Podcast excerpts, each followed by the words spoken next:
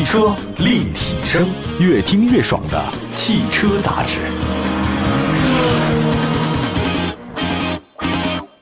这里是汽车立体声，各位好，我是董斌。我们的节目呢，在全国两百多个城市的落地联播，同样在网络中呢，也可以按时的收听我们的节目啊。这个今儿请到的好朋友，这个中国 SUV 的创始人沃晓东沃老师，沃老师你好。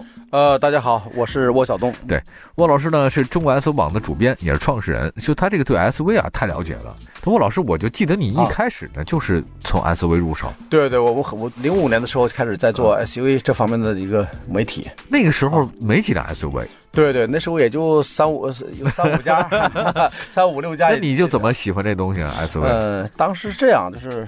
一个个人喜欢啊，因为我是内蒙古人，哎，然后呢，从小喜欢那个骑马的感觉啊。到了城市呢，就是就没有马了嘛，是不是？但是呢，我特别喜欢那种那个越野车。当时我们说，我们认为所有的越野车就是吉普哈，哎，看 到看到大切啊，或者看那些那个呃一些越野车，我就特特别喜欢，哎，那么就是觉得这个车型。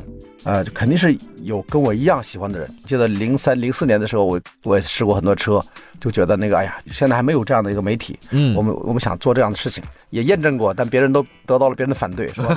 说说什么呢？这个，哎呀，你还做什么呀？这个没有希望，没没有前途。说 SUV 都说油价在上涨，未来是没有前途的。但是我们仍然是选择了这点，我觉得方向是对的。对对对。然后呢，我说这是个性化的一个产品，是吧？所以呢，未来肯定是前景好的。啊，于是就一做做了，现在十四年了。哎 哎，是不是市面上所有 SUV 都开过？呃，基本都开过。因为我觉得前十年的话，中国的整个 SUV 开端市场的开端到那个起起落落，中间也有几个小的波折。嗯，对，尤其是零七年、零八年的时候，油价开始上涨，上涨比较厉害的时候，那么当时的 SUV 都是大排量。嗯，所以所以于是很多的那个专家、评论员们哈。呃，也在说那个未来 SUV 市场会崩盘，嗯之类的哈。当时我们的观点跟他截然相反，不但不会崩盘，而且会越来越好，嗯啊。后来终于到了零九年的拐点，我们说的也是，确实是出现了，等于说爆发式增长，嗯。这还是您有这个有先见之明啊？呃，也一个是运气，他是赌对了个方向，后来觉得这个方向也是是有道理的哈，所以我觉得这个判断还是可以哈。嗯，然后就我们就一直做这种细分的市场。那再说说未来，未来你觉得 SUV 会怎样？未来 SUV 还是会存在，因为它的空间大，另外一个它的那个整个的车型啊，跟轿车完全不一样，在哪？它是高高大大的，你驾驶它的时候有一种坐在那个。板凳上开车的感觉，如果轿车的话，你发现没有，就是都它底盘很矮，对，人是斜进去的，是吧？嗯啊，有点半卧着开车，就卧车卧车，就就可能轿车就是就这种开法。嗯，那么长途驾驶还是要 SUV 啊，就是很舒服，它的视野又好，结构也安全，就是它用的热成型钢比较多。对对对，所以呢，就不管是说碰撞啊干什么啊，都安全性要更高一些。你最喜欢的 SUV 是什么？呃，我我比较喜欢那种那个比较高大大的那个带有四驱，呃，功能的，就是陆巡那种的。呃，那个有点过于大了，我我们我们就是来个像帕杰罗这样就可以，对，三十多万就可以。啊，这就可以了是吧？对的，因为它足够用了。嗯，尤尤其是像我们国产的那个像哈弗 H 九，嗯，现在已经有三把锁，但价格才二十多万呢，真便宜哈。对你如果买普拉多的话，五十多万，那我买个 H 九直接省二十多万，省出来钱我玩不行吗？对，是吧？我够了呀，是吧？对对。哎，这样今儿啊，跟那个沃老师聊聊二零一九年 SUV 的销量前十五的车型都有哪些？根据乘联会公布的最新零售数据统计显示，一九年狭义的乘用车的全年累计销量达到两千零六十九点八万辆，同比下降了百分之七点四。对，其中的 SUV 的累计销量呢是九百一十八点二万辆，同比下降了百分之三点六。我们来看一下啊，这个有这么几个，您看到这个大表了吗？啊，看了看了吧？您觉得呢？这表？呃，这样，我们看那个表格啊，就是就很有意思啊。嗯，就是说什么？首先呢，像排名第一的，就是这个神车，就是哈弗 H 六，是那个啊。对，它最高，它销量最好的时候，一个月能卖多少嘛？卖六万多台啊。当时这什么概念嘛？当时我我们还说，哎呀，这个车一个月卖六万多台，它是一些小的车厂。他一年的指望，对，一年的指望，他这才一款车，对，一个月，一个月，那什么概念？那是，他太厉害了。那么他也是当仁不让的哈，现在还是排名第一。一到十二月份，对，卖了三十八万辆，对，排名第一啊。但整个你看前十五名的排行当中，你看你观察到没有？等于是合资的哈，嗯，就是那个日系车，日系车占了五个。日产奇骏，对，奇骏 CRV，CRV，逍客，然后逍客，那荣放这叫放，奔田 XRV，对，完还有那个 SRV 啊，SRV，对，正好是五个，一二三四五，对对对，前十五名当中日系车占了五个，嗯，占了三分之一哈。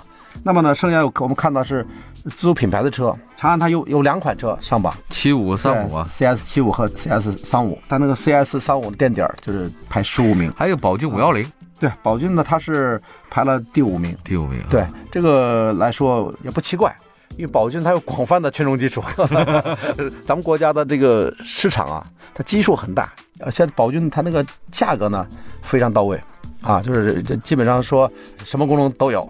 但它那个样子也可以，价格还可以啊，价格很便宜啊。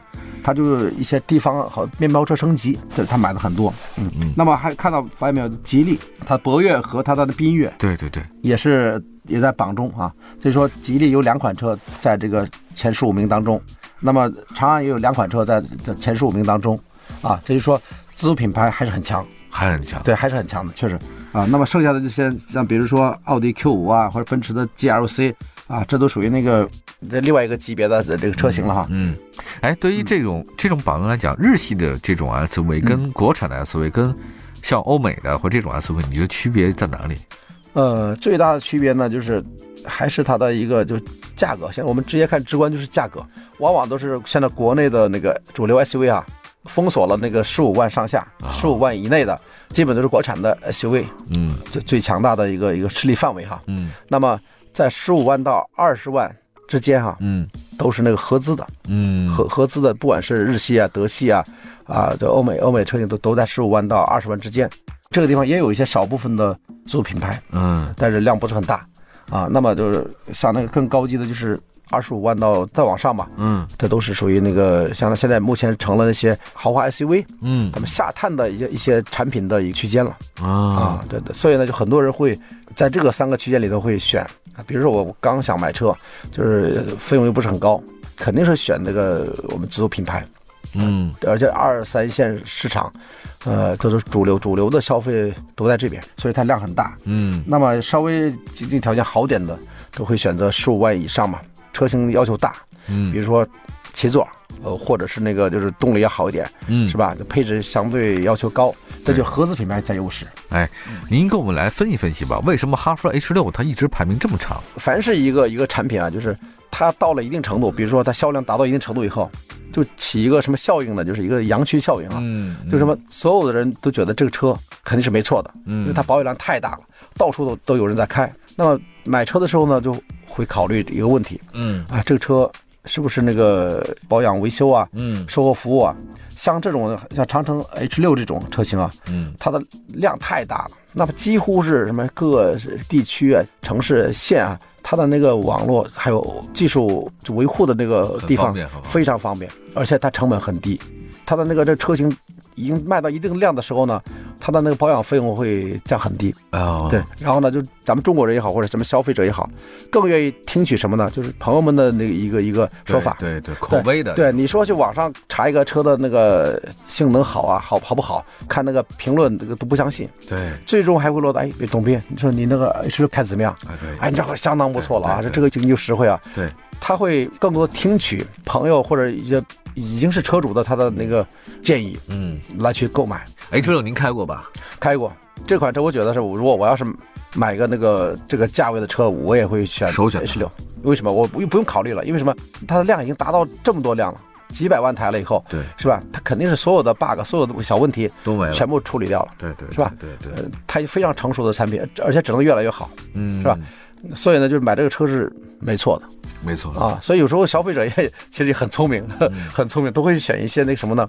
就最好的、最热门的、量最大的这个产品来使用。您觉得除了 H 六之外，国产的您还会选择哪个？就是现在有几家都比较主流啊，像那个吉利啊，还有那个长安、广汽的传祺，传祺啊，还有那个荣威，荣威小众了，对它它它还是没有进入主流啊。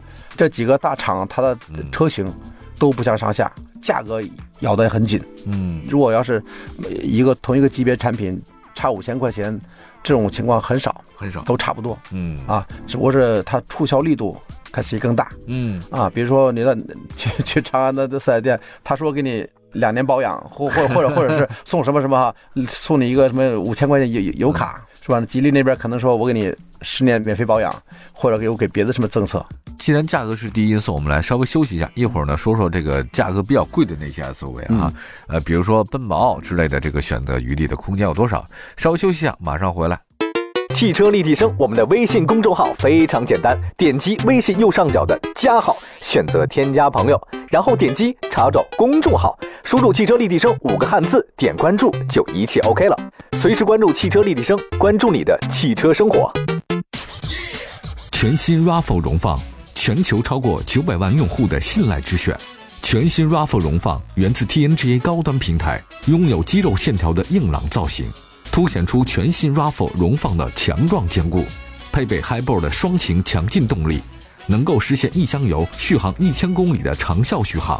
独有的动态扭矩矢量控制系统，大幅提升越野脱困能力。全系标配七安全气囊，智行安全与您相伴。十七万四千八至二十五万八千八，全新 RAV4 荣放，越级新生。汽车立体声。继续回到节目当中，您现在收听到的是汽车立体声啊。今儿呢，跟我们沃小东沃老师呢聊聊 SUV 的销量。二零一九年 SUV 总销量前十五的车型都有哪些？我们刚才分析一下整个榜单，呃，国产车呢还真的是进了前面不少。对对，尤其是排名第一的就是哈弗 H 六。关注一下这个豪华 SUV，就是您挺有钱的，那怎么选择呢？我们看一下排在最前面的，其实还是去奔驰 GLC。GLC 的话呢，排名第十二位，一到十二月份的话呢，卖了十三万辆，也就是说一个月呢有一万辆的这个销量，对，一万辆相当可以，很好了。紧随其后呢是奥迪 Q 五，一个月呢也有一万多销量，也就这两款。宝马呢没上榜，宝马的话呢，如果按照这个级别的话呢，应该是叉三吧。是叉三吗？对，它的叉三，你看叉三啊，但叉三没上来。对，奔驰 GLC、奥迪 Q 五这两款车呢都在前十五之内。呃，我可以这么理解啊，这奔宝当中啊，您是怎么来分析这个奔驰和奥迪都在前面，宝马没进榜呢？一个呢，他们那个现在是奔驰和奥迪的，它那个整个价格也压得很低。对，也一个，它呢现在是采取那种往下压的方式啊，嗯，呃，要上量，嗯啊。奔驰呢，这个首先是品牌的这个溢价呃太高，因为什么呢？就是很多人啊，就就说买车的时候呢，就 BBA，假如是三个车的话，很可能会去就选那个奔驰啊，因为什么？就是人们脑子就根深蒂固的想法，就是豪华大车就是大奔，哎，大奔，大奔是吧？你说那你说到机场接个人，我开个奔驰过来啊，和我开一个皇冠过来，感觉是两码事儿啊。其实皇冠挺好的，对，是挺好的，好车很多。但是人们人们就是什么愿意为他自己一个喜欢的一个品牌、一种气质、一一种一种格调多花钱，嗯，对，愿意买这个车型。如果两个车要相差那么一万块钱的话，他就对他来说不是事儿。他说：“我觉得我花这么多钱了，再花一万多，我可以买个认为心里认为最喜欢的一个一个品牌，是吧？”嗯，哎，奥迪呢也在前面哈。对，奥迪这车子这次也是，它那个同比呢就是增长了百分之十六点八，嗯，这个增长是很快的。但它就是我觉得它利润是不是有那么高哈？因为那个现在大家都在价格上面做文章哈。嗯。同样的这种车型，呃，你卖一万台和他卖一万台，可能它利润就不一样。对。哎，对。对于这三款车来讲的话，各自的 SUV 特点您觉得是什么呢？奔驰 GLC、宝马的叉三，还有奥迪的 Q 五呢？奔驰车型吧，就感觉什么比较比较稳当一些。嗯。你你不过你要开这个车型，它调教这方面哈。就是不像那种那个像宝马是什么驾驶嘛，操控很好。那你一脚油门下去了，它就有一种非常大的一个动力啊，就是躁动的感觉。嗯就那么说，奔驰呢还是比较沉稳一些。嗯啊，所以就说如果想讲究操控的话，讲操控的话，就还是要开宝马。嗯啊，如果你要想那个更稳一点哈，啊，那就是还是奔驰嘛。嗯，奥奥迪呢？奥迪是它呢兼顾了这这这两款车型的一个优点。嗯，你要喜欢开奥迪的话。你你发现它那个操控也非常好，嗯，尤其它的那个有些人喜欢的 quattro，是吧？有些它的高端车都有那个呃智能四驱系统嘛，它那种那个操控也是优质啊，就是它那种那个感觉上。但是你要仔细开过以后，发现这几款车它差不多，差不多是吧？对，差不多，感觉是差不多的，啊，没有那个完全的说哪个更好。最终还乐，有些人就就喜欢奥迪这品牌，嗯，对他们比如说 A 四升级成 A 六。或者那个 Q 五呃升级成 Q 七，哎，这样的很多，就他对品牌的一个执着，哎，很多。明白。突然得跳跃着买个那个开宝马，突然买个那个奥迪或者这少，奔驰比较少，比较少。对对，他们还是品牌的用户的升级、更新迭代的转化非常多。哦，哎，这还挺有意思的哈，很有意思。哎，您要这么说的话，如果让您刚才选择的话，这车型里面啊，您首先其实选择的应该是它的价格，其次的话，您觉得对于 SUV 选择的话，应该选择什么呢？根据自己的一个用途吧，就是价格是第一因素哈。嗯。同等条件下，第二你看你是不是说那个这个车你用于商务，嗯，还是用于用于那个旅行，嗯，是吧？这你得有一个这个点要要想好。比如说我是百分之九十五的时间在。城市里看啊，商务用，那么尽可能的去买一些那个，就那种偏向于商务的，你的用途。豪华的车型，就这时候就四驱不四驱的就不太重要了，嗯。啊，但如果你要是作为旅行啊，或者经常是长途旅行，或者是那个还要去越野或者探险啊，嗯，那么就还是要买一些那个四驱功能啊，还有其他功能都比较强的一些车型，哎，更好一些，更好一些。有些人就就是。买那个越野性强的车，就是买工具车，比如说帕杰罗这样的车，就哎工工具车，它没有什么内饰好不好看，但是它是非常性能稳定，啊，然后呢就脱困能力很强，会把你送到你你想去的地方。你在路上开的时候，经常看到这种车脱困，或者说哪些车可能 SUV 表现的就不太好？就是有些车吧，现在我们看到国内的一些那个所谓的那个一些出的大车啊，动不动说是七座那种啊，啊啊啊。我我我也开过，嗯，就是非常不爽，就是 它它呢，就是因为它轴距很长，对，为了空间嘛，嗯，但开起来有种松垮的感觉，就尤其是对，尤其是那个盘山路上，胳膊肘弯多哈，嗯啊，那么就是它操控呢就谈不上灵敏，就没有什么操控感。对，没有操控感。我也在跟朋友们说，这个车呢，我说我感觉不到驾驶乐趣。哎，什么车？您随便说一下。不，有很多，呃，像像那个，包括那个原来的那个像传祺的 GS 八那种，GS 八大，GS 八大七座嘛。对对。还有跟它同级别的一些车型也有，就是像那个大众的那个途昂什么的。啊，有有有开过。它就是为了大而大了。对对对，它呢就是，如果你的车装上重载装备什么的，再开起来，动力呢二点零 T，在高原上也谈不上。多么澎湃，嗯，但是也也能也能跑啊，但它那个就操控起来就不是很很灵敏，确实是是说句实话，它也牺牲掉了自己的操控性，换取空间，换取空间了嘛，嗯啊，所以呢，就是更多愿意开的还是那个标准的这种那个轴距的标轴的，对，像那种那个咱们那个小的 SUV 哈，小型 SUV 更舒服一些，哎。啊，紧凑型也很好，开起来是单手扶方向盘都可以 走得很好，动力够的话，哎，你要买大型 SUV 啊。要去真的地方去玩的话，你就还真的是买那种工具型车。对，工具车，帕杰罗呀，或者是那个普拉多，或者更大的像那个那种陆巡也行。对对，那也可以。对，你要不就算了。我觉得那其实还是安全第一，对不对？对对对，是这样。嗯，行。呃，二零一九年 SUV 总销量前十五车型，我们请到中国 SUV 版的沃小东莫老师来为大家做一一点评。再次感谢沃老师来到节目当中，谢谢沃老师。想了解更多 SUV 信息，关注中国 SUV 吧。好，谢谢大家，谢谢沃老师，拜拜。